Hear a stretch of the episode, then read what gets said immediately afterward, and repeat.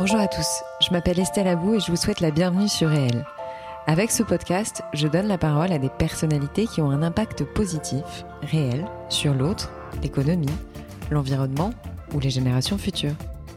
Par leurs actions, leurs entreprises, leurs pensées, leurs œuvres ou leurs visions, ces hommes et ces femmes contribuent d'une manière ou d'une autre au monde de demain et à celui d'aujourd'hui.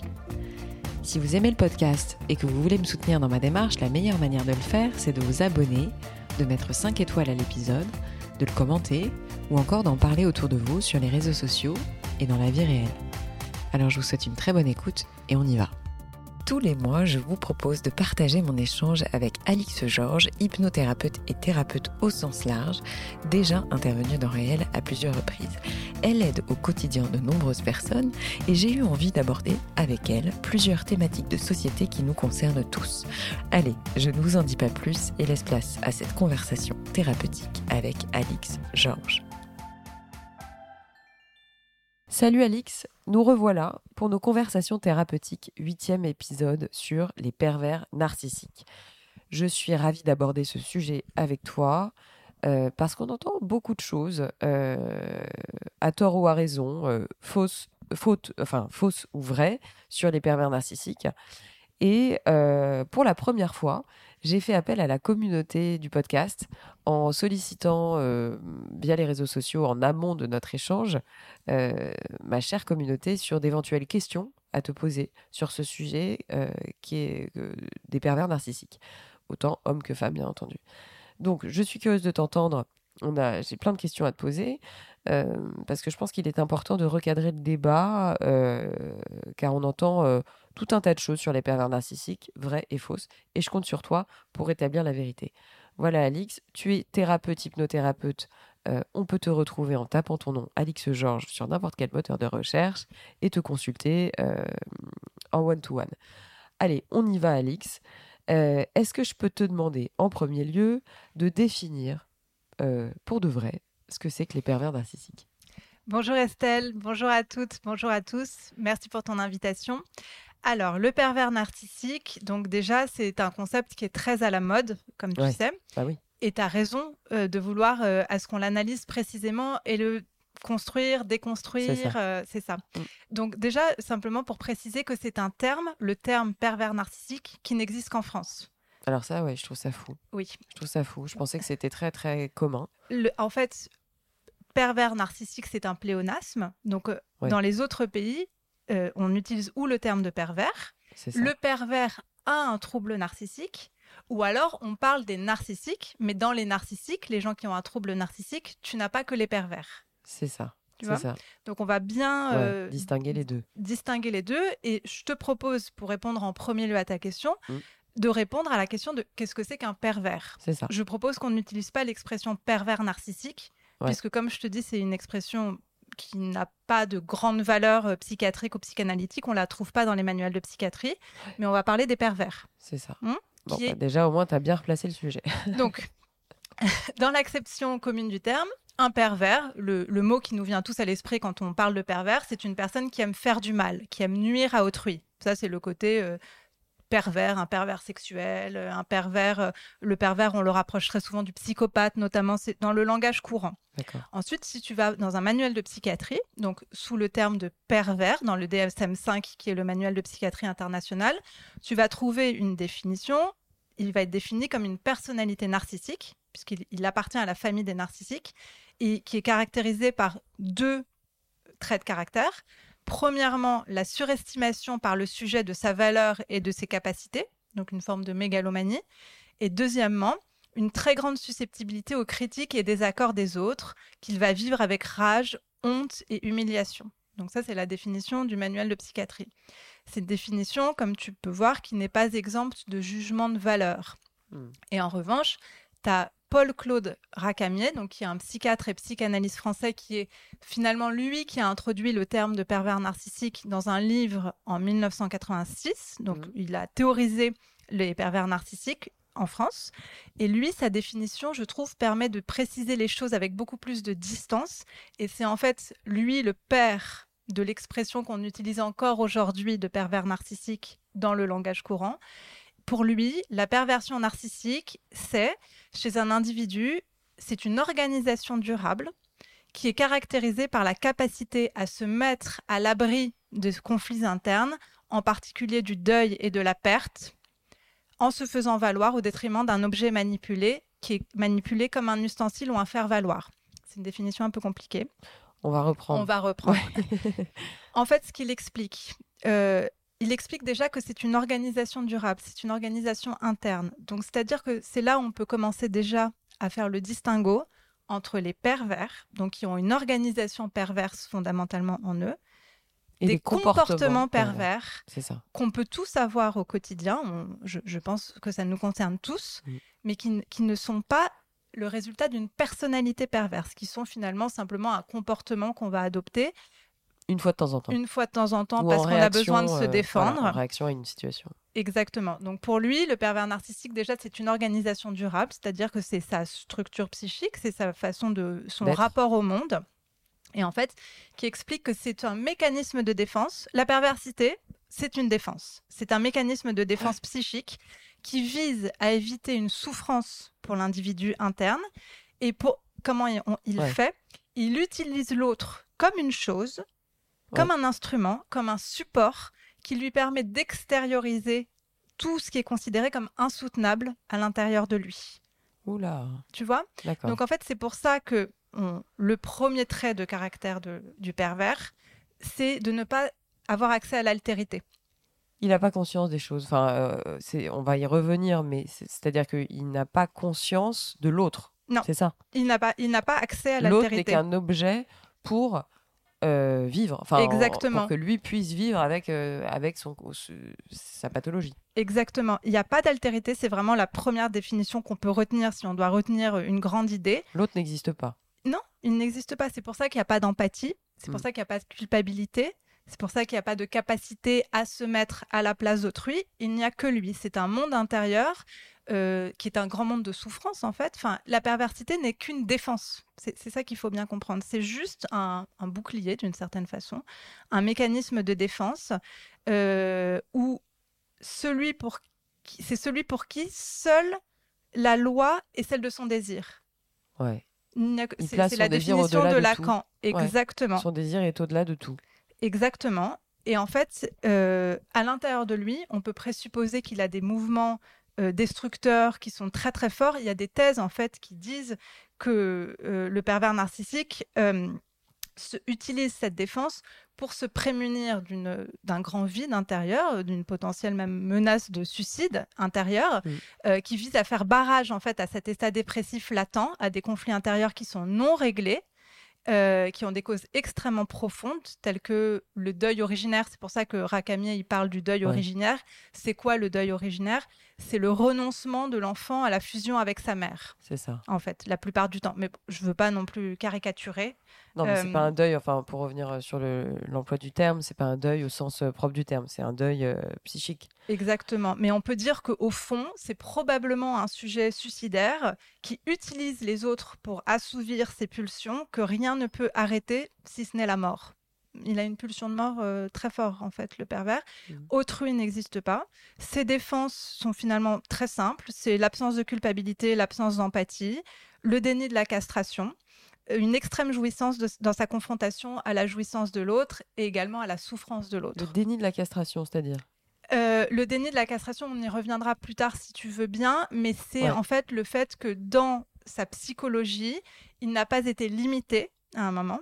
Euh, oui, on revient à notre épisode euh, sur l'adolescence, enfin sur l'enfance. La castration, c'est le rôle du père. C'est le père qui est censé mm. castrer l'enfant. La castration, c'est un terme qui est positif en psychologie. c'est bon d'être castré parce que ça limite dans la toute puissance. Et en fait, le pervers a eu un père, enfin je, ne parle pas de père ou mère, enfin juste dans sa représentation du monde, il y a eu un père, mais qui ne l'a pas castré. Ça ne veut pas dire que c'est son vrai père hein, qui l'a pas castré, mais il n'a pas été limité dans sa toute puissance, et c'est pour ça qu'en fait, il va tout le temps pousser plus loin le curseur et, qu'il est très peu limité. Par exemple, il s'en fiche complètement de la loi. Il ne respecte pas la loi. C'est quelqu'un qui est tout le temps dans la transgression.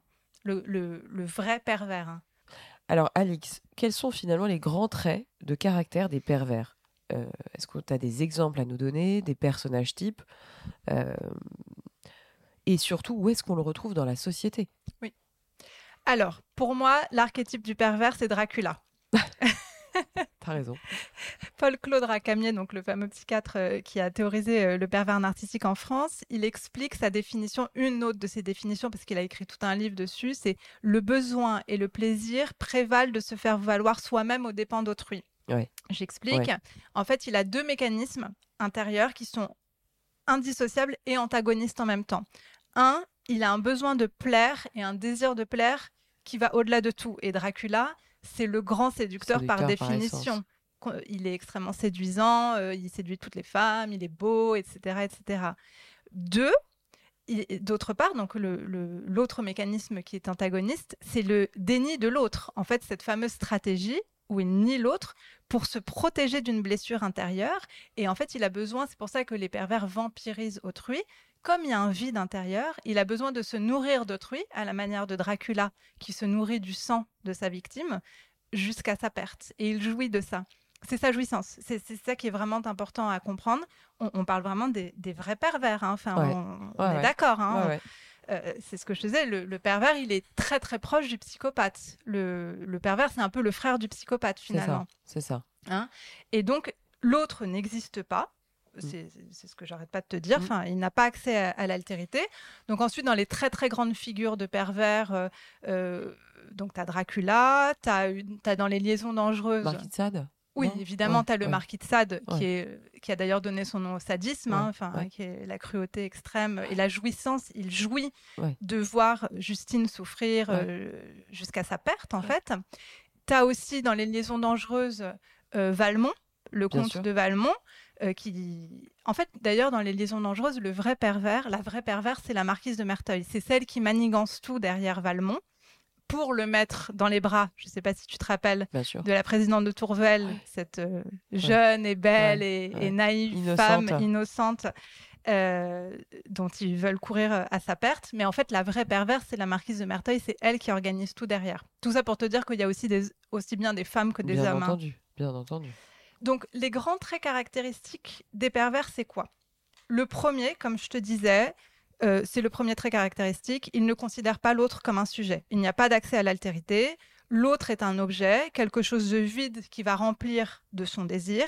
Il ne peut pas être empathique, sauf pour lui-même. D'ailleurs, souvent, les pervers se plaignent beaucoup. Et ils sont assez soupolés, en fait, la plupart vrai, du temps. Ils se plaignent, on m'a fait ça, nana. Parce qu'en fait, ils, ils- Ils ont le sentiment d'être victimes. Complètement. Exactement.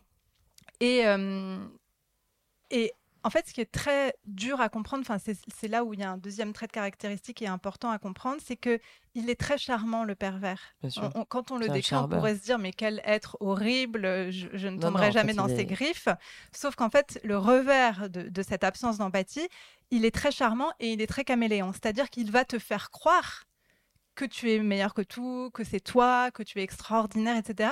Parce qu'en fait, ça c'est le mécanisme qu'il utilise, il va projeter chez l'autre ce qu'il n'a pas, donc il va être capable de survaloriser la personne en face de lui. C'est pour ça qu'il est extrêmement séduisant, qu'il te fait croire euh, que il n'y a que toi, etc. Bon, tout ça pour que ça se retourne un jour euh, contre Mhm. toi. Mais ça va être son fuel. Tu, tu vois ce que je veux dire? Donc il est quand charmant, même, séduisant. Pas tous. Il y en a qui quand même procèdent par la critique ou pas, procèdent par justement l'écrasement. Après, D'accord. le premier premier geste du pervers, c'est la séduction. D'accord. Sauf quand il est dans un conflit, euh, notamment, euh, on peut penser euh, à un conflit de négociation ou d'affaires, où en fait il va utiliser l'intimidation. C'est ça. Tu, tu vois? ça. Mais c'est-. Ou quand il se sentira attaqué d'office, il va tout de suite être. euh, Mais là, il va partir dans l'intimidation, C'est ça. instantanément. Mm, mm, mm. Mm. Ok. Euh, donc le deuxième trait de caractère, il est extrêmement charmant. Euh, il sait très très bien, c'est là où il est très fort, il sait identifier le désir de l'autre. Il- il- en fait, c'est un très bon psychologue. Il sait, quand il voit la personne en face de lui, ce dont elle a besoin. Tu, Mhm. tu- il Mhm. sait capter la vulnérabilité de l'autre. Euh, il- son mécanisme de défense est excellent. hein. Enfin, il, il- il est très très fort pour, euh, pour comprendre euh, son entourage. Bien sûr. Tu, tu vois? Bien sûr. euh, et c'est pour ça qu'on peut souvent on, on- on se trompe en fait sur, sur lui et on peut le prendre pour quelqu'un de très empathique. Tu, tu vois ce que je veux dire? Je vois très bien. Je vois très bien. Euh, Troisième trait commun, il a une très haute idée de lui-même. il est réellement convaincu, c'est pas pour de faux, enfin, il est réellement convaincu de sa suprématie physique, intellectuelle. Il a besoin d'un public permanent pour en attester. S'il n'a pas l'autre, ça. ça marche pas pour lui. C'est-à-dire Et- que même s'il est, euh, il se sent, Oui. quel que soit son physique, quel que Mm. soit son, son statut, il se sent surpuissant, Oui. magnifique, Oui. au-delà de tout le monde. Et ça, il le sent pour de vrai. Ça veut Oui, pas dire que c'est vrai, mais il le sent pour de vrai. Et c'est pour ça qu'il y a un autre trait de Il caractère n'a qui pas est... de complexe. Et c'est ce que j'allais dire, il n'a pas de pudeur. C'est ça. Il n'est pas du tout pudique, le pervers. Et son mode... Limite, euh, limite l'inverse Oui, parfois. oui, il est complètement exhibitionniste d'une certaine ça. façon. Et son mode de fonctionnement qui va très bien avec ça, c'est l'action. C'est quelqu'un qui n'a pas peur d'agir. C'est pour ça qu'il est très fort et qu'il est surreprésenté dans les milieux de pouvoir et de la- des célébrités notamment. C'est qu'en fait, il n'a pas ce que la plupart des névrosés ont. C'est-à-dire cette espèce de, de façon de culpabiliser, de refouler, de pas être sûr de etc. soi, de se ça. sentir imposteur. Lui, Ça, il n'a pas quoi. du tout. Ouais. Il, il y va, il est extrêmement confiant en lui, en ses capacités. Et c'est pour ça qu'il y en a beaucoup, comme je faisais dans les milieux de pouvoir, parce que ça l'amène très souvent à des très grandes réalisations. Il a de l'audace, il n'a pas de scru- il n'a pas de scrupules, il y va.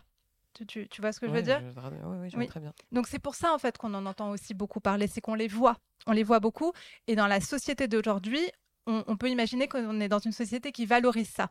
Vas-y, euh, c'est bah bon, euh, euh, tu, tu- tu vois ce que je veux Ouais, dire euh, Just do it. Enfin, tu, tu- Bien sûr. Mais du coup, attends, donc les traits de caractère, en résumé, Donc, on a dit, d'une part, pas d'altérité, exactement. donc l'autre n'existe pas. Oui. Euh, par ailleurs, euh, qu'est-ce qu'on a Charmant. dit? Il est charmant, Oui, séducteur, séducteur, sympathique. sympathique, empathique, euh, justement qui donne l'impression d'être empathique. Exactement. Et enfin, qui n'a pas de Qui a une très haute idée de lui-même. Voilà. et très haute idée de lui-même. Et, et un autre trait, il n'est intolérant à la frustration. C'est insupportable pour lui. C'est ça. il ne supporte pas. C'est ça le fameux déni de castration dont je t'ai dit euh, qu'on y reviendrait tout Pour à lui, La l'heure. limite n'existe pas, donc on ne peut pas lui interdire quoi que ce soit. Il ne peut pas renoncer à l'idée d'être tout puissant. Il y a une grande phrase en psychologie qu'on utilise pour le décrire. Il dit Je sais bien, mais quand même. C'est-à-dire, je sais que je ne dois pas, je sais que je dois respecter la loi, je sais, mais quand même j'y vais. En fait, la transgression, elle est, elle est permanente dans sa Ouais, il ne le tête. sait même pas en fait. Ou le Si, fait de il le sait, savoir. il, il euh, comprend intellectuellement, mais quand même. Il y a toujours un mais quand même. Il fonctionne comme ça. Ouais, c'est en fait quelqu'un qui roule sur la route en sachant que c'est euh, limité à 130 et qui sera Oui. toujours à 150, mais il aura le sentiment de rouler à 130. Ex- Enfin, ou sinon il s'en fout. Non, enfin, il sait, il sait, mais pour lui, c'est OK. Il sait ça. très bien ce qu'il fait. Il n'est pas dans un délire. Euh, Enfin, il, Mais il le fait quand même. Exactement. C'est le mais quand même qui est très intéressant. Mhm. Et d'ailleurs, il adore les règles. Il adore les contrats, les règles établies. C'est pour ça que même dans les milieux juridiques, enfin, de grands avocats, on en voit pas mal. Oui. Pourquoi il adore ça? Parce qu'il adore en jouer. Il adore les détourner en sa C'est ça. faveur. C'est-à-dire qu'en fait, oui, c'est ça. Il adore les détourner et puis montrer qu'il est plus fort que la loi en fait. Exactement. Il adore jouer avec la loi, il adore la contourner, il adore, euh, c'est exactement ce que tu dis, euh, euh, montrer euh, qu'il sait mieux que les autres. Et un bon, une bonne façon de le repérer, c'est qu'en fait, très souvent, il génère de l'angoisse autour de lui. Tu, tu, Ouais. Bah oui, puisqu'il n'instaure pas un climat de sécurité. Exactement. Alors très souvent c'est flou, on n'arrive pas forcément à comprendre ce qui nous arrive quand on est euh, dans son entourage, euh, sans qu'on puisse bien savoir pourquoi, mais il angoisse, il met mal à l'aise autour de lui. Et Mm. c'est en général un, un bon indicateur. On le retrouve dans toutes les strates de la société. C'est ça qu'il faut préciser. ouais. Oui. C'est qu'il n'y a pas que les stars euh, à la télé ou, euh, euh, dans le show business ou dans les grands secteurs du pouvoir. C'est qu'ils sont partout, Oui. quel que soit le milieu social, quel que soit le, Oui. les moyens financiers, quel Oui. que soit le. Hommes, femmes Voilà. aussi, c'est important Bien de le préciser. Enfin, c'est pas vrai que c'est que des hommes, c'est pas vrai du tout d'ailleurs. Euh, puisque le pervers a, a la transgression comme manière d'être et que c'est sa façon d'agir, comment ça se manifeste selon toi? Alors ça se manifeste comme je te disais, donc son moteur c'est l'action. Euh, donc il, il est comme il ne refoule pas, comme il ne culpabilise pas, il est tout le temps dans l'action. La clé de son efficacité c'est la rapidité. Très souvent il utilise l'effet de surprise. euh, Tu, vois ce que je veux dire, euh, qui fait partie de ses tactiques. Mais le revers de ça c'est que très très souvent aussi les pervers euh, se droguent euh, consomment énormément d'alcool et eux-mêmes s'autodétruisent. Ils sont tout le temps, comme je te disais, à la frontière avec euh, cette fameuse pulsion de mort. Et d'ailleurs, quand, euh, quand ils chutent, en fait, puisque ça leur arrive évidemment de se faire attraper, quand ils chutent, ils se suicident, entre guillemets, plus facilement que les autres. Un exemple, Epstein aux États-Unis, Jeffrey Epstein, quand il s'est fait attraper, il s'est suicidé instantanément. C'est-à-dire qu'il y a ce trait de caractère qui est extrêmement angoissant hein, pour, euh, quand on observe ça de loin, euh, qui fait qu'il est, il est quand même tout le temps à la limite avec la mort. Oui, la pulsion de mort est présente tout le temps, quoi. Tout le temps, en permanence. Et le pervers, il est à la frontière avec d'autres pathologies d'ailleurs, si, si, on écoute euh, bien, notamment avec la psychopathie, comme je te disais. exactement, il est très, c'est le frère du psychopathe. Euh, il est à la frontière avec la, avec la paranoïa. Il a des attitudes très prédatrices, euh, une altération de la vérité de temps en temps, où, en fait il va perdre raison euh, sous l'effet d'une forme de paranoïa intérieure. Et il est aussi très proche des, des, maniaques. Quand il a ses phases de mégalomanie, il est à la limite d'un maniaque en fait. Ah oui. donc tu sais, il, a le temps. De le rapport à la nourriture, pas du tout? C'est-à-dire qu'en fait, ah bah, euh, si, ah bah, il est dans l'excès. Bien sûr. Alors après, tu as énormément de pervers aussi qui, comme ils sont euh, dans le culte de la beauté, euh, le culte du moi, etc., qui au contraire ont des corps extrêmement sculptés, extrêmement beaux, qui contrôlent, ils, savent très très bien contrôler. Mais tu en as beaucoup qui sont dans l'excès, dans, dans, une forme de dépravation dont ils jouissent. Hein. C'est ça. Oui. C'est-à-dire que, ouais, le tout tout le temps, quand je veux, y compris avec la nourriture. La toute-puissance. Oui. Euh, mais qui est la victime? Euh, J'aimerais qu'on parle maintenant de la victime, puisqu'on parle du pervers depuis le début, mais est-ce que la victime du pervers a un profil type? Oui et non. C'est-à-dire que euh, si par exemple le pervers est un, enfant, enfin l'enfant de son hmm. parent, non, pas si le pervers. Si, le parent, est, le un parent pervers est pervers vis-à-vis de son enfant, est, une victime. C'est pas une victime bah type, c'est son enfant, il, n'y peut rien. On y reviendra d'ailleurs sur ce sujet. Exactement. En revanche, euh, le pervers va toujours, euh, dans sa victime, chercher un adversaire de taille, c'est-à-dire chercher quelqu'un qui pourra le freiner, tout en doutant que cet adversaire existe. Comme le pervers, il est quand même vraiment tout le temps dans un combat à vouloir montrer sa toute-puissance, il va pas s'attaquer à faible. Bah bien sûr. C'est pour ça d'ailleurs que les victimes des pervers narcissiques, c'est ça, il y a un paradoxe qui est très intéressant. Sont vraiment des gens euh, Solide. Solide. Solide, fort. Et parce que le, défi que se donne le pervers, c'est d'anéantir en fait cette solidité. Il s'en fiche un peu de, du, de la personne un peu faible. C'est pas ça qui va l'intéresser. Il peut choisir une victime fragile, une victime vulnérable au sens de l'imaginaire collectif, la veuve, l'orphelin, l'enfant, tu, tu, vois ce que je veux dire, mais pas faible ou attaquable facilement. C'est plutôt une victime qui va susciter une empathie très forte chez l'autre. Mmh. Tu, vois ce que je veux dire? Mmh. euh, Il va souvent choisir des victimes qui sont intelligentes. Euh, je parle des adultes, hein. les enfants, je te dis, c'est encore un peu différent. Hein. C'est pas exactement. au sens où la personne a une capacité de remise en question, à se dire bon, euh, peut-être que, enfin, à trouver des raisons. en fait, il va, comme son, sa jouissance, c'est de créer un, une espèce d'angoisse chez l'autre. Je, t'explique comment ça marche. En fait, Paul-Claude Racamier, donc le fameux psychiatre psychanalyste qui a euh, théorisé ce concept, dit qu'il va utiliser un détour, il va procéder par détournement d'intelligence ou décervelage. Il va décervelage, c'est très important. Ça, c'est hyper, important intéressant. parce que ça veut dire qu'en gros, il vide le cerveau de l'autre. Oui, il va chercher à neutraliser à faire perdre la lucidité et la réactivité intellectuelle de l'autre, avec des conséquences qui sont hyper graves sur le psychisme de la victime, évidemment, puisque l'unité du moi chez l'autre va se fissurer. Et comment il va faire? En fait, il va utiliser donc une victime intelligente, forte, avec solide, avec des valeurs. C'est ça qu'il va chercher. Il va chercher des valeurs morales qui sont fortes et il va souvent chercher quelqu'un qui a une, forme de sensibilité, de grande sensibilité et parfois de dépendance affective, donc euh, une propension euh, à, à, vouloir être euh, avec autrui, à culpabiliser, etc. Et à partir de là, en fait, il va injecter, ça s'appelle de la pensée poison, enfin, c'est théorisé comme ça.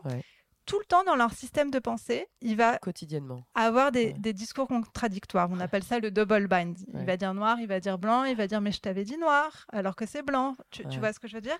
Et la victime, comme c'est quelqu'un qui a un système de pensée élaboré, fort, elle va chercher à mettre du sens sur ce qui n'a pas de sens. Voilà, à faire Donc, des liens avec ce qui n'en a pas. Donc elle va tout le temps réajuster son système de pensée pour le rendre cohérent. Et cette réorganisation psychique où tout le temps elle va faire l'effort d'ajuster son système de pensée va provoquer une dissonance cognitive dans son cerveau.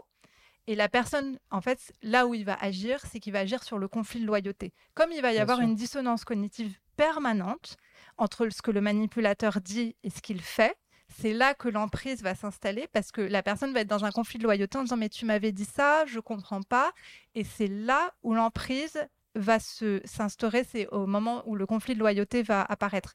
Si quelqu'un dit euh, tu m'avais dit noir, je comprends pas alors que c'est blanc et décide de partir, Ouais. le pervers n'a plus d'emprise.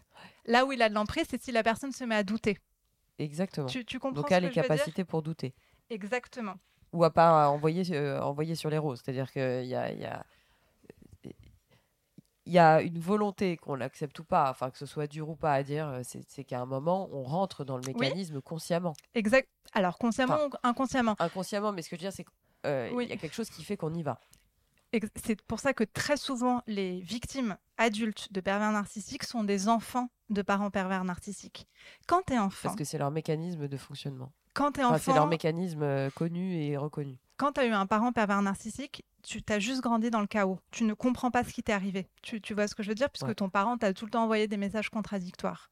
Donc, ton cerveau a été lui-même euh, extrêmement, euh, comment dire, Habitué, formaté exactement. Donc, et à ce type de chaos. Enfin, Et c'est pour ça que très souvent les victimes de per- les enfants de pervers narcissiques ou deviennent eux-mêmes pervers ou deviennent eux-mêmes victimes Mm. de pervers narcissiques, de pervers, parce qu'en fait ils vont tout le temps rejouer quelque chose de leur enfance en espérant le réparer. Tu, vois ce que je veux dire? Ouais. Tout le temps en espérant. Et en fait c'est ce qu'on dit en psychologie, c'est que le bourreau choisit autant sa victime que la victime choisit son bourreau. bien sûr. Mm. Donc c'est c'est- un peu dur à entendre, hein, je l'accepte totalement. Euh, c'est pas toujours vrai, je voudrais pas non plus Oui, oui, euh, tout sûr. caricaturer, enfin, mais c'est souvent ce qui se passe. Et après, quand on dit euh, elle choisit son bourreau, c'est pas un choix, hein, voilà, c'est pas un choix euh, conscient. C'est-à-dire que c'est, euh, on va dire que c'est écrit. c'est tout le travail thérapeutique de Voilà. se défaire de ça, parce qu'en fait, ce qu'il faut pas oublier, c'est à quel point le pervers est à la mode, est aimé, est admiré dans la société d'aujourd'hui. S'il y a bien un truc qu'on peut essayer de retenir, c'est justement sortir de cette espèce d'admiration. Euh, Aujourd'hui, tout le monde euh, est fasciné par, euh, j'en sais rien, les séries sur les tueurs en série. les, la société aime ça, et, d'une certaine façon. Après, euh, il y a peut-être aimé avoir peur, aimer. euh, chez les victimes de pervers narcissiques, ce qu'on peut constater aussi de temps en temps, c'est qu'elles ont l'espoir que ça ne leur arrive pas à eux. Tu, tu vois ce que je veux dire? C'est que euh, c'est il y a, y a Ah oui, souvent cet espoir. voilà, le fait d'écouter des histoires complètement absurdes ou complètement atroces te dit bah finalement je suis bien là où je suis quoi. C'est ça? Non, c'est pas Non? exactement ça l'idée. C'est de dire souvent la victime d'un pervers narcissique va croire au prince charmant, tu, tu- tu vois, ou à la princesse charmante, va Mhm. adhérer à ça et va avoir le fantasme que elle ne sera pas concernée par euh, la cruauté, le sadisme, l'emprise dans lequel on va l'enfermer. Très va croire- intéressant. Ça, c'est des choses qu'on voit souvent. C'est euh, avec moi, c'est différent. Avec moi, ça. ce sera. Et, et tout le travail intellectuel, euh, thérapeutique, conscient, c'est de sortir de ça, de comprendre qu'en fait, face à un, un pervers, euh, la meilleure stratégie, évidemment, de fuir, enfin, ou de, de se prémunir au maximum, et de surtout pas insister. Parce que si tu insistes, tu, tu, tu remets une pièce au compteur. C'est ça. Il ne cherche que ça. Hmm. Mais ça, on est vraiment dans le phénomène de l'emprise. Enfin, c'est extrêmement, extrêmement difficile de sortir de l'emprise. Bien sûr. Surtout quand tu es barricadé avec un. Quand tu es un enfant avec cette personne. Quand tu n'as connu que ça, c'est vrai, tu as besoin d'être accompagné pour sortir de ça parce que tu n'as connu que ça. Ouais. Donc Mm. toi-même, tu peux pas t'en sortir tout seul. Difficilement. Tu peux, évidemment, mais Ouais. c'est difficile. Alix, maintenant, est-ce qu'on peut aborder les causes euh, de la perversion? C'est-à-dire que tout à l'heure, on l'a rapidement dit, mais euh, la perversion, c'est un mécanisme de défense euh, d'une identité qui est fragile et, et vraisemblablement, euh, on va dire, vacillante. Mais les causes profondes de la perversion. Alors, en psychologie, on pense que le, dans l'enfance du pervers, l'enfant a été laissé, l'enfant pervers, hein, enfin futur pervers. Ouais. Je voudrais surtout pas croire, euh, enfin laisser croire qu'il y a des enfants pervers. Enfin, Oui, oui. euh, Oui, oui. l'enfant pervers, l'enfant futur pervers a été laissé dans une totale déréliction. Il a été seul, laissé Déréliction? dans une espèce de chaos, en fait. Il a été laissé euh, seul avec des messages énigmatiques, intradu- intraduisibles d'une certaine façon, et des pulsions euh, qui n'ont pas été contrôlées. En fait, l'enfance du pervers, c'est ça.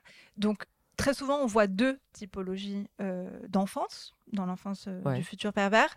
Ou bien une carence éducative très forte. C'est un enfant qui a été privé d'altérité, qui ne peut pas se décentrer de lui pour accéder à l'altérité et au monde, qui a été isolé, qui a été abandonné affectivement, euh, dont il y a une carence d'attachement, une carence d'amour en fait. L'amour, c'est ce qui te permet de visiter le monde, c'est ce qui Mhm. te permet de visiter l'altérité. Mhm. Lui n'a pas eu ça. Mhm. Ou ça, ou bien il a grandi dans un monde où il n'y a qu'une seule vérité, il a été extrêmement enfermé dans un espèce de fantasme de toute puissance, et je renvoie au podcast sur la psychologie de l'enfant, où en fait on lui a répété sans cesse, tu es le meilleur, il n'y a que toi, etc. etc.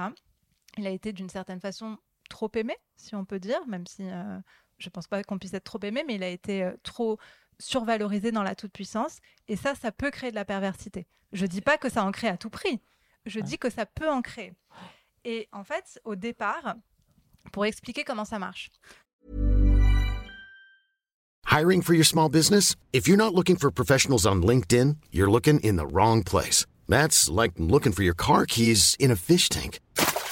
LinkedIn helps you hire professionals you can't find anywhere else, even those who aren't actively searching for a new job but might be open to the perfect role. In a given month, over 70% of LinkedIn users don't even visit other leading job sites. So start looking in the right place. With LinkedIn, you can hire professionals like a professional. Post your free job on linkedin.com/people slash people today.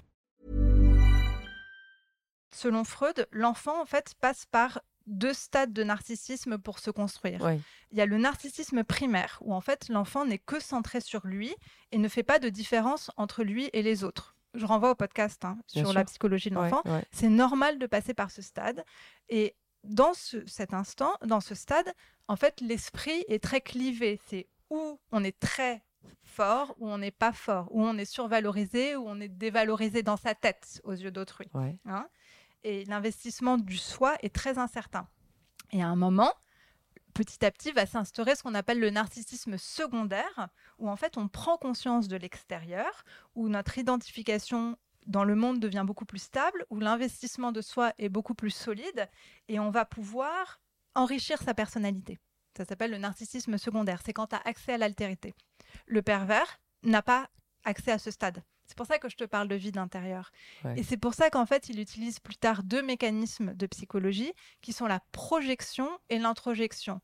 La projection, c'est qu'en fait, il va projeter chez l'autre ce qu'il ne supporte pas chez lui. C'est pour ça qu'il va insulter sa victime. Ce qu'il supporte pas chez lui, il va, il va dire à l'autre que c'est ce qu'il est. C'est pour ça qu'il insulte, c'est pour ça qu'il dévalorise sans cesse l'autre. L'introjection, c'est pour ça que souvent ils choisissent des victimes solides et intelligentes. Il va prendre d'autrui ce qu'il aime chez Dracula, autrui pour ouais. se l'approprier. Ouais. Bah, Dracula, enfin, je trouve que l'image de Dracula est bonne. Et chez lui, il n'y a pas de nuance, il n'y a pas de remise en question, il n'y a pas d'altérité. C'est impossible, ça ne marche pas. Il ne faut pas chercher à, à essayer, ça ne marche pas. Ouais, ce qui fait que parfois il pète des plombs si tu aimais euh, ne serait-ce qu'un un- une- même pas un début de commencement de critique ou de, de Oui. réaction par rapport à un comportement et ça les fait complètement craquer. Complètement. Et d'ailleurs, si on va dans ce que tu es en train de Ou dire, même quand tu parles. Enfin, il y a même des gens qui ne supportent pas que l'autre Oui. réponde. Euh, ne serait-ce que euh, quand il va y avoir une situation complètement ubuesque et que la personne va juste répondre en disant mais euh, non en fait. Et alors là, c'est le début de, des ouragans, de colère, de, de crise, etc. en fait, c'est tout à fait juste. Le pervers est perpétuellement insatisfait. C'est ce que tu es en train de dire. Il n'est jamais. re- En fait, il n'a pas accès au bonheur. Il n'a pas accès euh, euh, aux petites joies du quotidien, au, au- au- au bonheur du quotidien. C'est quelqu'un qui, est en- qui est en, en fait en souffrance, hein. enfin, euh, qui est dans euh, l'envie, la jalousie, l'incapacité euh, à écouter véritablement autrui. Il n'y a que lui. C'est un monde très très fermé, le monde du pervers. Eh ben dis donc. C'est pas très Euh, gai, oui. Non. euh, donc on l'a rapidement abordé quand même. Donc on peut quand même rappeler euh, qu'il y a l'enfance du pervers, euh, qu'une éducation sans limite peut quand même conduire Oui, à la sûr. construction, à la fabrication d'un pervers narcissique. Oui, oui, la perversion, en fait, elle est nourrie euh, par les cadres qui s'effondrent. Ouais, c'est ça. Tu vois C'est ça, c'est-à-dire que moins il y a de cadres et plus il y a de, de potentialité à, à devenir euh, soit pervers, soit pervers narcissique, soit narcissique. Mais Oui. au final, le cadre, le- les limites, et donc on peut le rappeler effectivement renvoyer à notre épisode commun, mais à nos deux épisodes communs sur euh, les enfants, la psychologie de l'enfant et la psychologie de la- de l'adolescent. Mais euh, on y revient à, cette, à ce, ce- ce besoin de limite. Oui, Et c'est en ça que je trouve que là, on, on va y venir maintenant. Mais euh, on est dans une société, finalement, où les limites ne sont plus à la mode.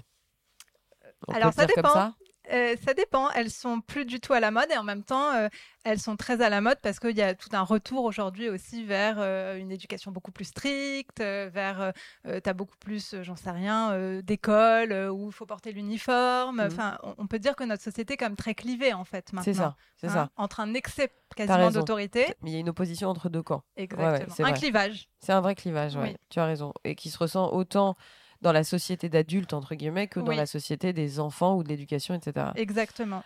Alors du coup, euh, pourquoi aujourd'hui faisons-nous appel si souvent et parfois de manière complètement abusive euh, au terme de pervers narcissique Oui, c'est une très très bonne question. En fait, aujourd'hui, euh, euh, tous euh, les ex de tout le monde sont, Sont pervers narcissiques. Voilà, ça, Euh, un collègue avec qui on s'entend pas bien, il est pervers narcissique. Le ça. voisin qui a mis trop de, qui a fait trop de bruit, il est pervers narcissique, etc., etc. Pourquoi le narcissisme est-il devenu au XXe siècle la, la pathologie dominante Ouais. qui en fait détrônait les névroses classiques de l'époque de Freud? À l'époque de Freud, on consultait pour parce qu'on était névrosé. Freud, il avait beaucoup théorisé sur les névroses, Bien les sûr. grandes hystériques, etc. Aujourd'hui, justement, comme je te disais, d'un point de vue psychiatrique et psychanalytique, le terme de pervers narcissique nécessite une très très grande euh, prudence. hein. Bien sûr. Reprécisons qu'il faut bien établir une différence entre la vraie perversion qu'on a décrite et les comportements pervers. En fait, les comportements pervers, on les utilise tous au quotidien dans notre société d'aujourd'hui.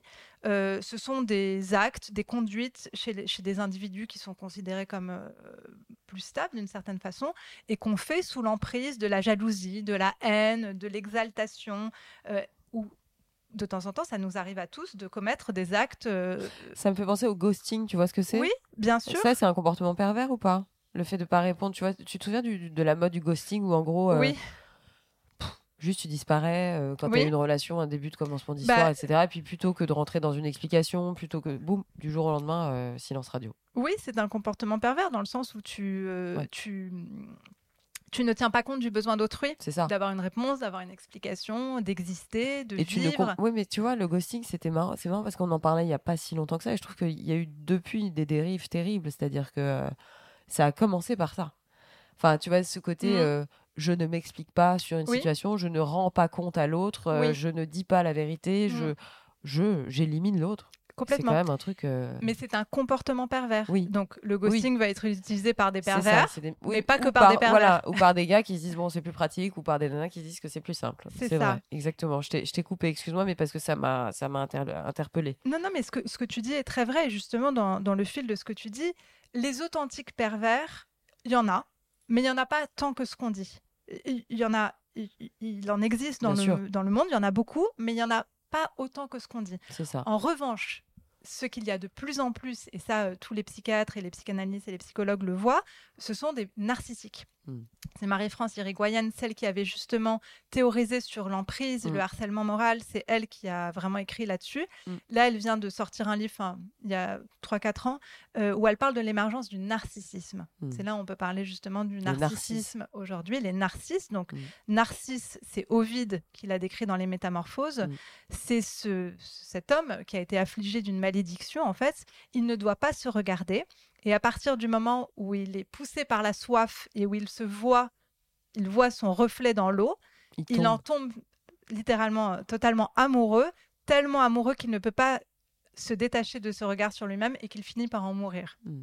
Mm, Donc Mm. ça, c'est Narcisse originellement. Aujourd'hui, on assiste énormément à une émergence du narcissisme que nous, on confond beaucoup avec le pervers narcissique, Voilà. hein, tu vois. C'est ça qu'il faut rappeler. Exactement. Alors, Pourquoi est-ce qu'on assiste à cette émergence Euh, Il y a un sociologue euh, américain, Christopher Lash, qui a parlé dès 1979 de la, cul- de la culture du narcissisme. Aux- En fait, en observant la société américaine, ça date, hein, il a décrit l'individu narcissique comme, je cite, superficiellement détendu et tolérant, mais en fait anxieux, qui vit dans le présent et qui a perdu, ça je trouve que c'est une notion très intéressante, la notion d'appartenir à une succession de générations qui sont nées dans le passé et qui s'étendent vers le futur. C'est la racine de l'individualité. Exactement. Ouais. Exactement. En fait, c'est cette. Il parle d'un paternalisme sans père. C'est toute cette société hein, euh, qu'on- D'individualisme. qu'on Ouais. décrit énormément aujourd'hui, qui déresponsabilise les parents, qui déresponsabilise les profs et qui abandonne les individus à eux-mêmes. Donc tout est permis. Mon désir c'est est plus fort que ton désir. Je fais ce que ça. je veux, ça. etc. Il n'y a mille- plus le, le désir de faire société Et d'appartenir et d'appartenance à une société. à une société, à une famille, à une lignée, à une culture, à, à beaucoup de choses en fait. Oui, mais alors ce qui est très étrange, c'est, excuse-moi, c'est encore une fois une enfin, c'est entre parenthèses, mais du coup, ce qui peut expliquer que parfois certains aient ce besoin de communautarisme Euh, complètement, en réaction. complètement. Donc on Oui. voit, D'où l'émergence des, communautarismes. voilà, Oui. beaucoup poussés à leur extrême. Enfin, euh, on Oui. le voit, hein, il y, a- il y a des gens qui aiment le clan, Oui. qui veulent le clan pour se rassurer. Complètement. Euh, c'est une à cette réponse société, à cette euh, angoisse en fait. c'est ça, exactement. En 1983, en France, tu as eu le sociologue euh, français donc Gilles Lipo, Lipovetsky qui a repris ce diagnostic. Ça date, hein, enfin, ça a quand même plus de 30 ans, hein, dans l'ère du vide, où il dit avoir des relations interindividuelles sans attachement profond, ne pas se sentir vulnérable, développer son indépendance affective, vivre seul, tel serait le repère du narcisse moderne, en fait. Avec cette espèce de flottement, où on n'est pas du tout fixé, on n'a pas de repère. C'est ça. Ouais. Tu as ensuite le philosophe français Dany Robert Dufour, qui lui, alors c'est exactement la même idée, mais qui explique que pour lui, c'est le néolibéralisme qui, en fait, qui a détruit certains des fondements de la société Ouais. et qui a donc affranchi les individus de leurs valeurs morales limitatrices. La morale est limitatrice dans le sens positif du terme. Et donc, on est dans une société qui valorise l'égoïsme euh, contre l'altruisme, qui valorise le profit contre l'honnêteté et qui va favorise l'individualisme contre la vie collective. Ouais. Et ça, ça mène à ce que une, Les euh, droits et pas les devoirs, quoi. est-ce Ouais. qu'il y a une psychologue française, Elisabeth Rodinesco, qui, qui est très connue, qui a validé également, qui dit qu'en fait, on vit dans une société dépressive. Mais c'est tellement vrai. Mais c'est tout à fait vrai. C'est tellement vrai. Et le, le narcissisme, qu'en fait, quand on parle aujourd'hui de pervers narcissique, très très souvent on parle de narcissisme. C'est ça que j'essaie d'expliquer Ouais, ouais, comme idée. C'est l'association entre cet individualisme extrêmement euh, égoïste, mortifère, et l'infantilisme. Je reviens sur euh, l'adolescence dont Bien on sûr. a parlé sur le Bien podcast. Faire Euh, rester des enfants toute sa vie, quoi. Exactement, cette espèce de, de Avec fantasme. le- l'envie de, à un moment, être sauvé ou d'avoir Oui, Ouais. oui. Que quelqu'un d'autre doit prendre en main mon destin, etc. Et c'est pour ça qu'on est dans une société qui se victimise de plus en Bien plus. sûr, hein, bien où sûr. tout est la faute d'autrui, Bah, où il sûr. faut toujours tout réparer. euh, C'est ça. parce qu'on est dans ce fantasme d'être. De, de En fait, on est dans une société sans père, comme je disais. Exactement. Donc, qui est là pour nous sauver? Personne. Donc, on a besoin que la société valide ça. C'est ça. Tu, tu vois ce que je veux dire? Incroyable. Ce qui implique un, ouais, la- ouais. un- un total laisser-aller pulsionnel, qui est typiquement qualifié de perversion narcissique, mais qui n'est pas une perversion, qui est du narcissisme. Qui est la conséquence d'un comportement euh, global. Enfin, de- Exactement. à l'échelle. Enfin, Ouais. Exactement. Et On tout essaye de ça, théoriser un tout peu ça, tout ça, évidemment, Ouais. évidemment, cerise sur le gâteau, accentué par les réseaux sociaux, l'exhibition permanente, l'omniprésence de l'image, euh, voilà, la mondialisation, toutes ces promesses de progrès, cette énorme digitalisation ont aussi sont doublées de ce revers euh, très sombre en fait. Euh, ça, ça mène aussi à une société, c'est- le cas de plus en plus addicte notamment bah, bien je sûr. reviens au podcast sur l'addiction, euh, et de plus en plus dans le refus de, l'autre, de l'autre au sens euh, de Lévinas, enfin accès, accéder à l'altérité, au visage de l'autre, au récit de l'autre, c'est quelque chose qu'on est quand même en train de perdre. Et, qu'on, et on va vers une société où finalement on peut tomber amoureux de robots, on va pouvoir être euh, attiré par des images et pas par la réalité, que la réalité va nous sembler être un petit peu euh, sans, sans saveur euh, par rapport à euh, du digital ou à des aventures virtuelles. Enfin, Oui. oui en, en gros, c'est ça qui peut contribuer aussi à un détachement de la réalité. Exactement. Euh, on va essayer. Mais tout va bien. Euh, alors, est-ce qu'on peut dire que finalement, on a une sorte de recours systématique euh, à cette notion à, à la même échelle que euh, on peut avoir recours au burn-out? Enfin, moi, j'aime bien ce rapprochement, si Mm. tu veux, entre euh, le recours permanent à la notion de pervers narcissique, parallèle à ce recours permanent à la notion de burn-out. Oui, Parce que finalement, les deux ont émergé quasi en même temps, aujourd'hui, on avec la veut même tel- intensité. En fait, on veut tellement tout étiqueter. On est tellement dans l'angoisse de vouloir euh, mettre une étiquette, de vouloir dire moi je suis victime de burn-out, moi je suis victime de pervers narcissique, qu'on utilise évidemment tous ces termes Par manque Euh, de repères, donc on par manque ça. de repères, par manque de, de langage, par manque de nuances, par manque de finesse, et parce que c'est tellement plus facile Bien sûr. intellectuellement. Mais en fait, c'est pas parce que c'est plus facile que ça fait pas souffrir.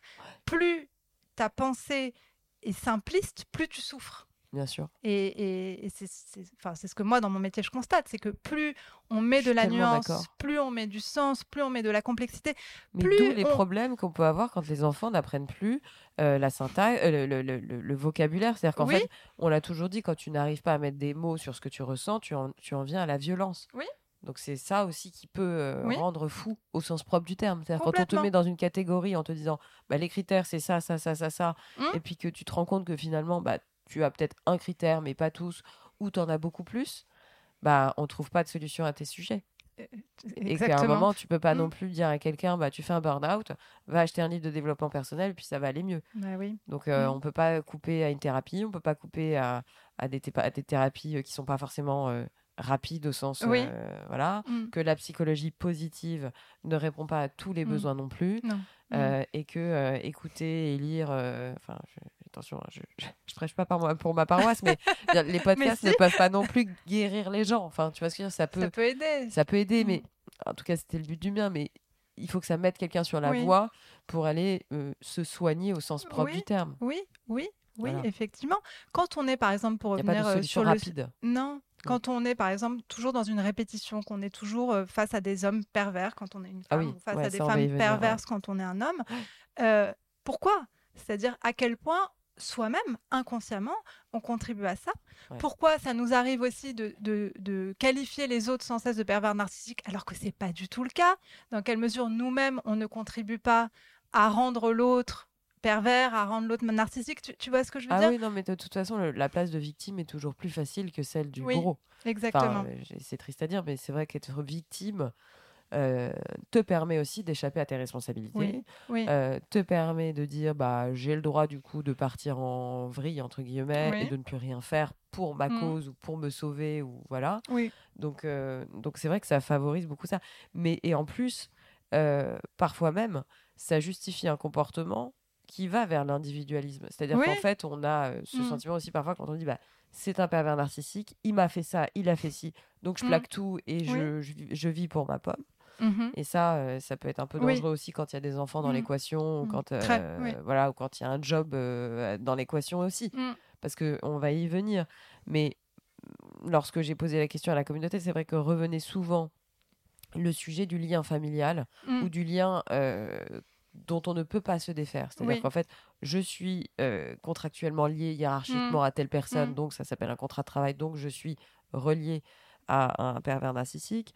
Euh, mon parent, père ou mère, est un pervers narcissique. Qu'est-ce que...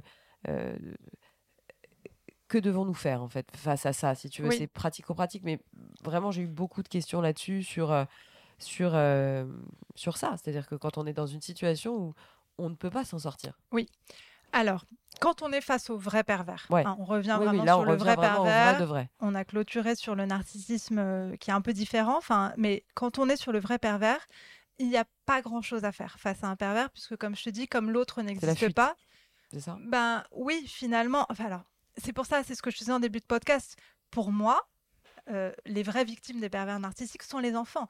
C'est-à-dire avoir un, an- un, un parent pervers n'ont pas la narcissique. possibilité de se défendre, tu n'as pas la possibilité de te défendre, de, de- de- d'en de sortir. d'avoir conscience de ce qui t'arrive. Très souvent, d'ailleurs, les parents pervers narcissiques n'emmènent pas leurs enfants consulter parce que bah, ils ne veulent surtout pas qu'ils aillent mieux.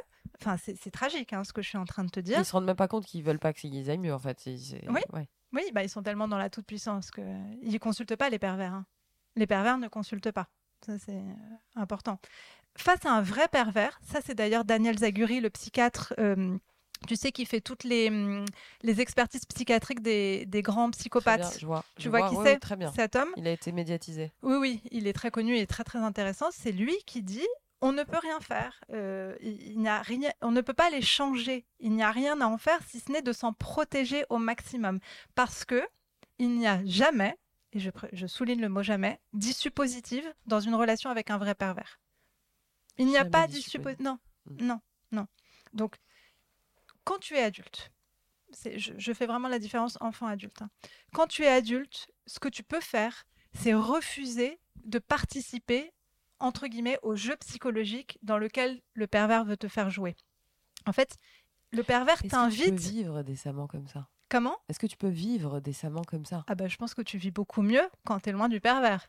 Non, mais ce que je veux te dire, c'est est-ce que tu peux vivre avec cette attitude tout en restant physiquement Oui, Tu bien sûr. Gros, S'il n'y a pas d'attache, s'il n'y a pas de prise, le pervers, il va pas jouer avec toi. donc tu peux vivre avec quelqu'un qui est pervers. Oui, oui. euh, correctement et décemment, en ayant conscience que c'est un pervers. Alors, euh, dans la vie de Euh, couple, non. Ouais, Dans la vie de professionnelle, tu parlais de la vie ça. professionnelle, totalement. voilà. Donc, il Totalement. faut bien distinguer les deux. C'est-à-dire que autant d'un point de vue professionnel, on peut mettre une sorte de distance, d'analyse euh, sur la situation en essayant que ça ne nous mange pas. Euh, mais c'est en ça où, où on en vient au harcèlement. C'est-à-dire qu'en Oui. fait, euh, c'est un vrai sujet que, qui aussi est, est ressorti avec le burn-out, etc. Parce que Mm. pareil, les sujets de harcèlement moral, etc. Il y en a de plus en plus. Les, Mm. Oui, c'est vrai. les, les tribunaux de prud'homme regorgent de demandes de Mm. préjudices euh, moraux pour euh, harcèlement de je ne sais pas. Bref, euh, il y a des situations, si tu veux, qui ne sont pas du situation de harcèlement et qui, Mhm. sont, et qui le sont devenues. C'est vrai. Enfin, mais aussi, mais, ce qui est aussi vois. vrai, c'est, je pense quand même qu'il y a de plus en plus de harceleurs. Je, je, je le pense sincèrement parce que comme il y a cette espèce voilà, euh, de société dans laquelle on vit, où on peut tout tenter, on respecte beaucoup moins autrui, etc., je pense que dans le monde de l'entreprise, il y a de plus en plus de gens qui, qui abusent, hein, enfin, objectivement. Je le pense vraiment. Dans le monde professionnel, c'est ce qui, ce qui protège, c'est la force du contrat. Tu, tu vois ce Oui, que je veux dire? sûr, bien sûr, Tu es lié par un contrat. Donc, ça te protège d'une certaine façon bien sûr. Il y a un cadre juridique. face à un pervers, toujours utiliser le La sens le plus littéral possible et la loi. C'est-à-dire, si tu es dans un monde professionnel, si tu es victime d'un pervers, déjà, c'est pas forcément de ta faute. Enfin, ce n'est pas de ta faute. Tu, tu vois ce que je C'est très important. Enfin, les victimes ne font pas exprès, consciemment, d'être victimes. Je, je le précise bien euh, pour les bien gens qui sont euh, Bien sûr. victimes de pervers. euh, euh, donc, ce n'est pas de ta faute, mais en revanche, ce qu'on peut faire, c'est utiliser le- la force du contrat. Aller en parler au DRH. En fait, avec un pervers, il faut toujours rester le plus littéral possible. Ne jamais, jamais rentrer dans son jeu, parce qu'il sera toujours plus fort à ce jeu. C'est son, comme je te disais, c'est son fuel. Il veut t'emmener dans son jeu psychologique. Il veut te faire Tu participer veux à ça. faut faire rentrer une tierce personne au sens Oui. propre du terme, enfin imagé ou au Oui. sens figuré du terme, c'est-à-dire que d'introduire dans cette espèce de jeu pervers, enfin de jeu pas Oui, pervers, mais d'introduire quelqu'un. mais d'introduire quelqu'un qui peut être euh, une DRH, Oui, qui peut être euh, un supérieur hiérarchique, oui. euh, pour Un médiateur. un médiateur, Oui, médiateur ça. hein. et qui peut être un avocat aussi. Oui, un, un psy, bon, oui, mais ça c'est en parallèle. Mais Mm. ce que je veux dire, c'est que dans la, dans la vie professionnelle, oui. non, mais c'est pas dans toutes les situations au sens où toutes les, les configurations ne permettent Mm. pas d'avoir de DRH, ne Oui. permettent pas d'avoir euh, d'autres échelons Mm. euh, hiérarchiques. euh, Voilà, enfin. Et puis. euh, la peur aussi, tu vois, Oui. de, de, Bah, plus avoir de travail, de d'être viré, de Et comme je te disais, le, euh, le pervers fait peur. Donc en fait, très souvent, on n'ose pas. Euh, on se dit non, c'est pas grave, je garde pour moi. On culpabilise de ce qui nous arrive parce qu'on ne comprend pas pourquoi ça nous arrive. Je- J'en réfère euh, au profil type de la victime. On est pris dans un conflit de loyauté, donc on se dit ça va passer, etc., etc. Mais alors justement, je te prends un exemple. Imaginons quelqu'un qui n'a pas de DRH, qui n'a pas tous ses recours potentiels, avocat, euh, supérieur hiérarchique, etc. Je, sais pas, je te prends une, une scène. Tu, tu te fais harceler de manière régulière par un pervers au bureau. euh, déposer plainte contre lui, Mm. ça marche? Oui, bien sûr, le cadre de la loi marche toujours. Tu vois, finalement, aller Oui. déposer, une, Oui. déposer une main courante. Ou... Oui, oui, parfois il faut faire attention, mais euh, enfin voilà, euh, est-ce que la police protège assez? Enfin, ça Non, mais c'est encore pas, autre chose. Est-ce que, par exemple, enfin, après, ce qui est compliqué, c'est que tu te dis, mais rien ne l'arrête euh, au sens. euh, euh, il peut pas, euh, il peut pas s'arrêter avec ça. Tu Non. vois ce que je veux dire? Non, en fait, donc, le vrai bon conseil qu'on donne, voilà, c'est c'est de se propre c'est auto-barricader. ça, c'est l'autoprotection. Et pour ça, il n'y a pas 50 000 euh, options. Enfin, comme je disais, ne jamais rentrer dans son jeu. Et en fait, pour ça, c'est être toujours le plus littéral possible. Pas de double sens, pas d'ambiguïté, pas de, de sable mouvant sur lequel il va se faufiler instantanément. Dès qu'il y a une brèche, dès qu'il y a une vulnérabilité, il rentre dedans, instantanément. Donc en Donc fait, le silence parfois peut aussi Oui. protéger. littéral, factuel, Littéral. euh, très factuel, très au premier sens du terme. Pas de, il faut pas chercher à être plus fort que lui, parce qu'en fait, on ne le, se- on ne peut pas l'être. Par définition, il, il a enfin, une énorme violence en lui. Enfin, je te dis, il, il- il est très très très proche de, de la mort en permanence. Enfin, il, il est très dangereux, le, le vrai pervers. Il donc ne le- dissocie pas le bien du mal. Ok, Non, ça n'existe pas. Mm, mm.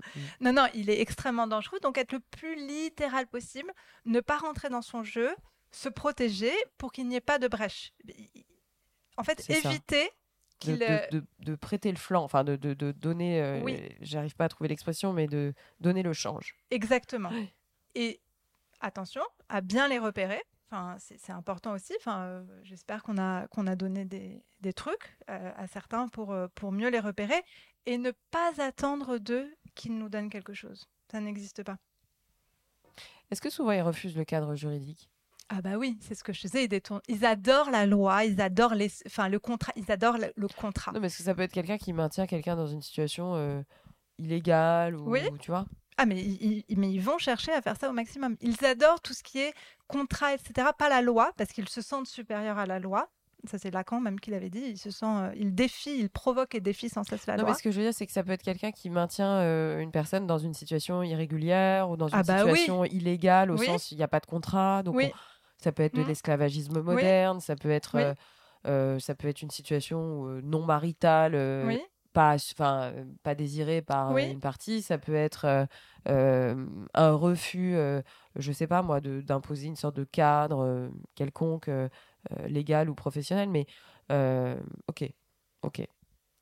Euh, donc on, on le retient quand même, c'est très très important, euh, c'est de rappeler cette, cette, cette capacité que toutes les personnes peuvent avoir finalement à s'auto-barricader, à prendre conscience de- des choses, mais aussi à se responsabiliser face à ce comportement. exactement. Et ça, je pense que c'est ce qui est le plus important à retenir, Et en fait, ce qui est très très dur, c'est pourquoi en fait on n'arrive pas à le faire. de Enfin, ne pas certains- basculer dans le statut de victime en fait. Oui, et en fait, c'est que très souvent, on a, comme on est, comme la victime. et je te dis, la victime, Mm. elle fait pas exprès d'être victime. Enfin, c'est un bien sûr, bien processus inconscient. Comme elle est prise dans ce conflit de loyauté, elle va sans cesse espérer que ça change. C'est ça qu'on voit très Ouais. souvent dans la victime en fait du pervers. C'est ça. Elle va tout le temps espérer. Mais non, ça ira mieux demain. Il m'a dit que X, que Y. Le, le pervers, il est vraiment manipulateur. Enfin, il, il est extrêmement fin dans ce qu'il fait.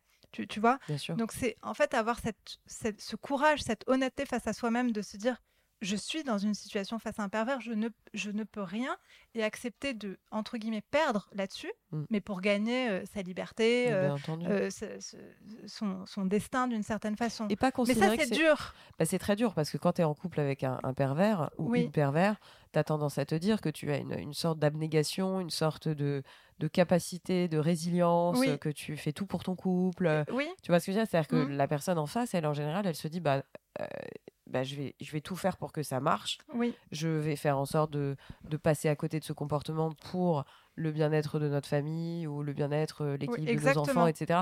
Oui. Enfin, tu vois, c'est ça qui est terrible. Oui. C'est que, en c'est pour ça que c'est si dur de sortir de, ça. de C'est que cette la relation. victime peut parfois être une personne très forte, qui a une Oui. capacité d'abnégation, de, Mhm. de, de- tu vois, de, de- de- d'encaisser en fait, d'avaler des couleuvres euh, monumentales et, euh, et, et se valoriser aussi d'une certaine manière comme ça en disant bah je vais essayer de, de- de- de- d'affronter ça, Oui. sans se valoriser, mais en essayant de prouver que ça a de la valeur Oui. de faire tenir cette situation. Exactement. Et Or, Très souvent, la sujet- victime culpabilise, c'est un, des- c'est un ça. des traits euh, caractéristiques de la ça. victime.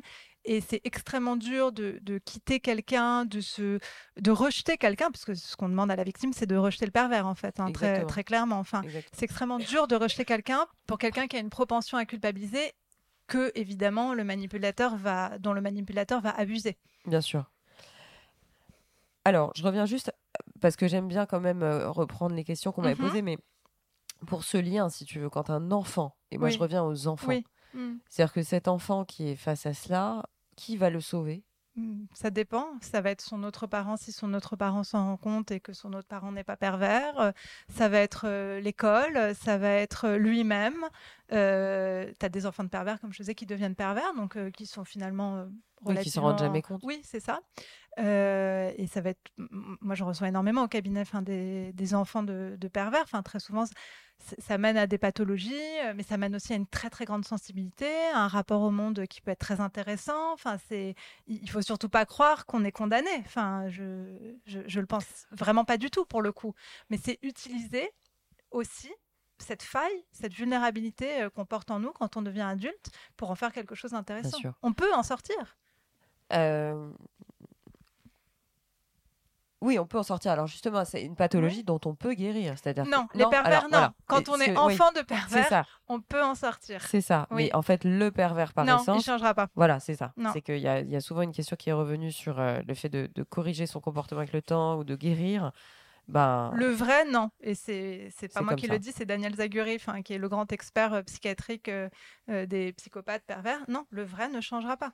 Et d'ailleurs, c'est pour ça que en prison, les, les très très grands ça ne pervers, fait rien sur eux. ben, c'est pour ça qu'il y en a qui ont des peines de prison irréductibles en fait, parce qu'on sait. Je te parle des psychopathes, hein, mais comme je te dis, ils sont pas très loin le psychopathe du pervers. On sait que quand ils sortiront, ils feront la même chose. Oui, les tueurs en série, Oui, les, les- oui. les- les- Faut pas espérer quoi que ce soit. hein. Donc on est revenu sur le fait de devenir un pervers narcissique. Donc euh, ça peut être un traumatisme euh, lié à l'éducation ou à son parcours familial. Euh, se protéger du pervers, on a vu.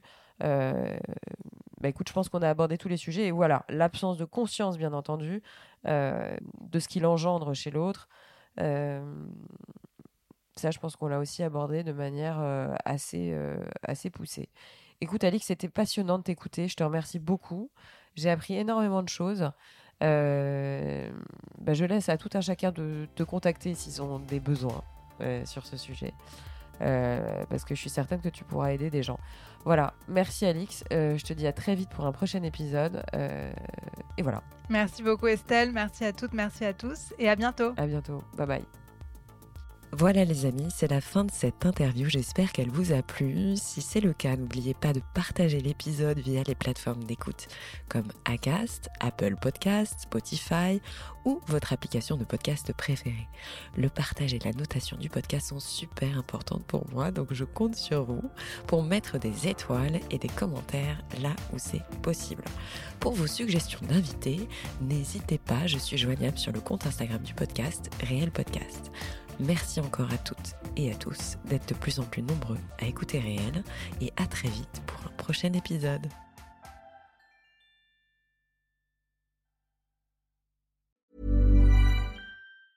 Planning for your next trip? Elevate your travel style with Quince. Quince has all the jet setting essentials you'll want for your next getaway, like European linen, premium luggage options, buttery soft Italian leather bags, and so much more. And is all priced at 50 to 80% less than similar brands. Plus, Quince only works with factories that use safe and ethical manufacturing practices. Pack your bags with high-quality essentials you'll be wearing for vacations to come with Quince. Go to quince.com slash pack for free shipping and 365-day returns.